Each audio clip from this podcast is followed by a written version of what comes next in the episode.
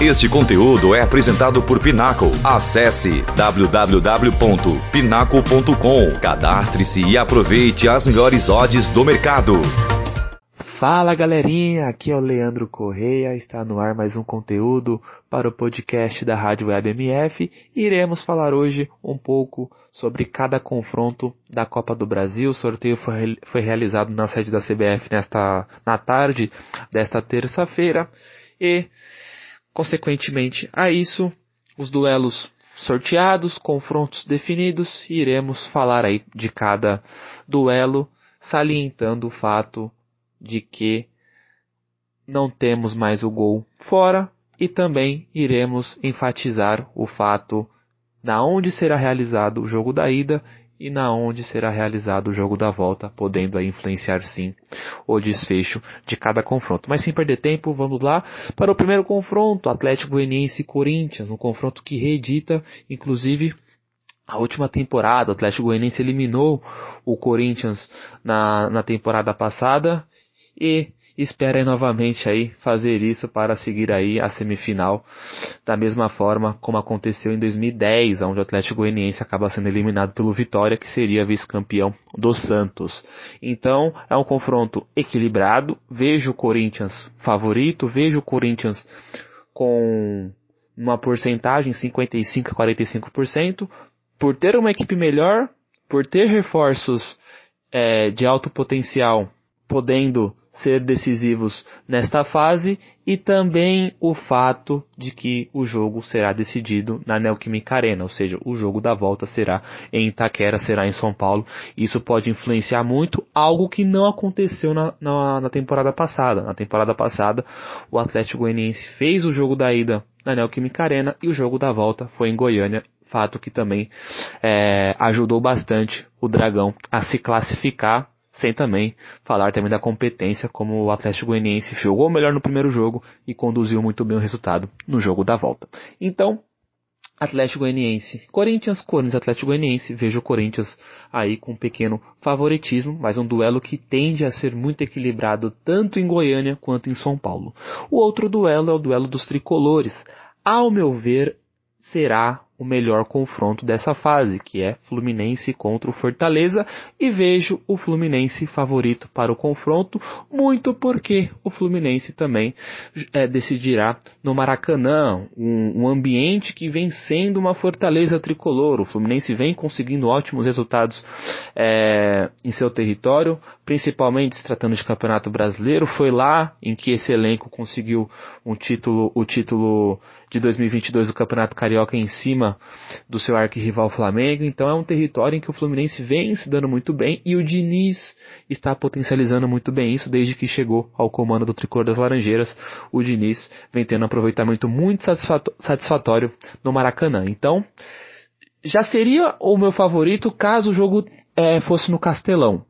Mas tendo esse alicerce de que o jogo é no Rio de Janeiro, o jogo da volta, Fluminense favorito, o Fortaleza a princípio está em um momento de recuperação, venceu inclusive na última rodada o Atlético Goianiense, mas ainda vejo uma equipe em construção, vejo ainda muitos reforços não, não serem é, utilizados como o Voivoda espera, terem ainda aquele processo de adaptação ao, ao estilo de jogo do Voivoda, que é um estilo incomum aqui no futebol brasileiro, sistema de três zagueiros, muitas vezes um meia vira ala, muitas vezes um meio campista mais ofensivo joga um pouco mais defensivo, às vezes o, o meio campista defensivo acaba tendo uma mais obrigações ofensivas, enfim, o atacante que muitas vezes é uma referência acaba jogando um pouco mais ao lado, enfim, por conta dessa variação tática muito muito fluida do argentino, muitos jogadores acabam demorando um pouco para se adaptar, sem falar que o principal jogador da equipe, não só na última temporada, mas também deste ano, Iago Pikachu,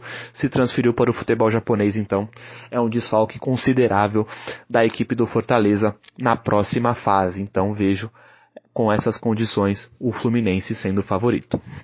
Agora, São Paulo e América Mineiro. São Paulo e América Mineiro, com outro confronto da fase quarta de final da Copa do Brasil. Vejo o São Paulo favorito, vejo o São Paulo é, se classificando para a fase semifinal, mesmo que o jogo da volta é, seja e será na Arena Independência, território do América, mas o América Mineiro é uma equipe muito inconsistente, uma equipe muito imprevisível, uma equipe muito esporádica de momentos positivos. Uma hora acaba fazendo um jogo perfeito contra o Botafogo vencendo por 3 a 0 outra hora acaba tomando um 3 a 0 do Bragantino é, em seu território e é um Bragantino que não vem numa fase muito muito favorável, uma equipe que também está oscilando bastante nessa temporada 2022, então assim, é uma equipe muito imprevisível.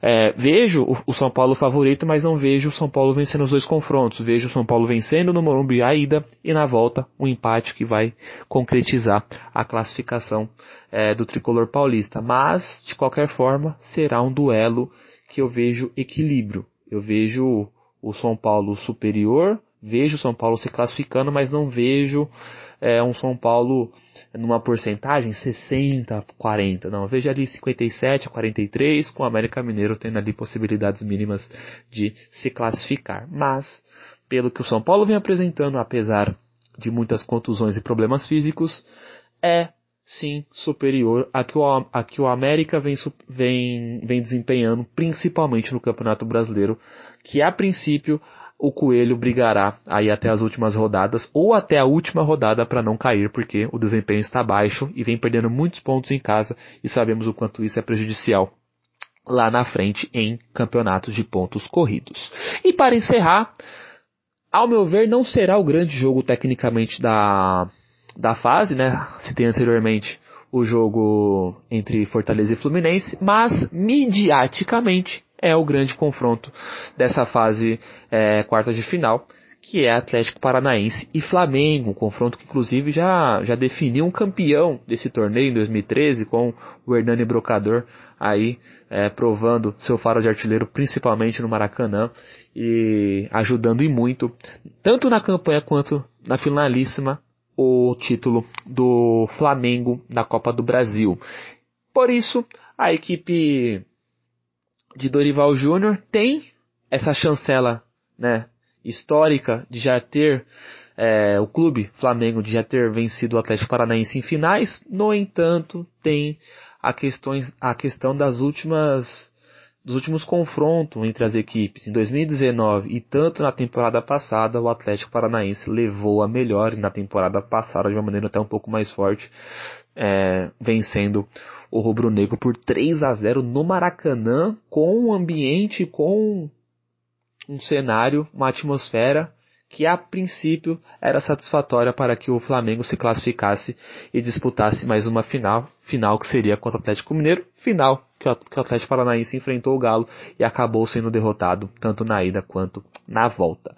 Então, por conta disso, é um jogo que tem muita rivalidade, é um jogo que tem muitos ingredientes tanto pelo passado quanto pelo presente, porém é um duelo que tecnicamente eu acho que não vai ser o melhor dessa fase. O estilo do Felipão é um estilo muito bem definido, é uma equipe que ataca quando tem que atacar, defende muito bem quando tem que defender. Porém, é um jogo um pouco mais pragmático, é um jogo um pouco mais de momentos e não é aquele jogo contínuo. Não é uma equipe que ataca 90 minutos e também não é uma equipe que defende 90 minutos. É uma equipe muito esporádica em, em definir o momento em que vai escolher o seu estilo. Por conta disso, o Atlético Paranaense tende a neutralizar e muito o ímpeto ofensivo do Flamengo. Uma equipe que com o Dorival Júnior é uma equipe mais vertical, uma equipe que roda bem a bola, tem a, a questão da pós de bola, mas é uma equipe que busca o gol sempre ao invés de ficar numa rotação quase que infinita de passes, como acontecia muito com o Paulo Souza, uma equipe que tocava, tocava, tocava e estava muito pouco. Com o Dorival, não. Até tem muito, muitas trocas de passes, mas é uma equipe que busca sempre a finalização, independentemente de qual seja o ataque, independentemente de qual seja as peças ofensivas. Então, por conta disso, vejo dois duelos bem equilibrados, dois duelos até de, certo, de certa forma para mim de maneira morna em alguns momentos por conta dessa questão do Atlético Paranaense saber neutralizar muito bem ataques adversários, mas vejo o Flamengo se classificando, vejo o Flamengo aí vingando entre aspas a entre aspas não, né? Acaba vingando aí a eliminação da temporada passada, que foi muito pesada aí para o lado carioca, então vejo o Flamengo vencendo é, no Rio e empatando na Arena da Baixada, aquele famoso três pontos em casa e garantir um pontinho fora.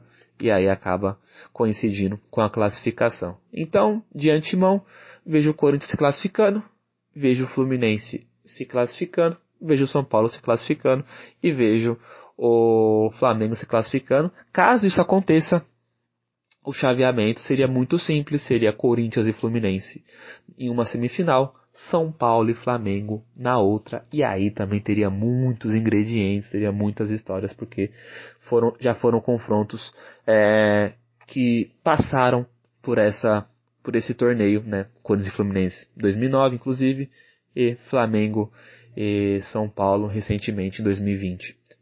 Com o Rogério Senna, inclusive, no comando rubro-negro. Mas é isso, pessoal. Espero que tenham gostado da análise é, bem breve e objetiva da Copa do Brasil, né? Da fase quarta de final da Copa do Brasil 2022. Sou o Leandro Correia e esse foi mais um conteúdo para o podcast MF.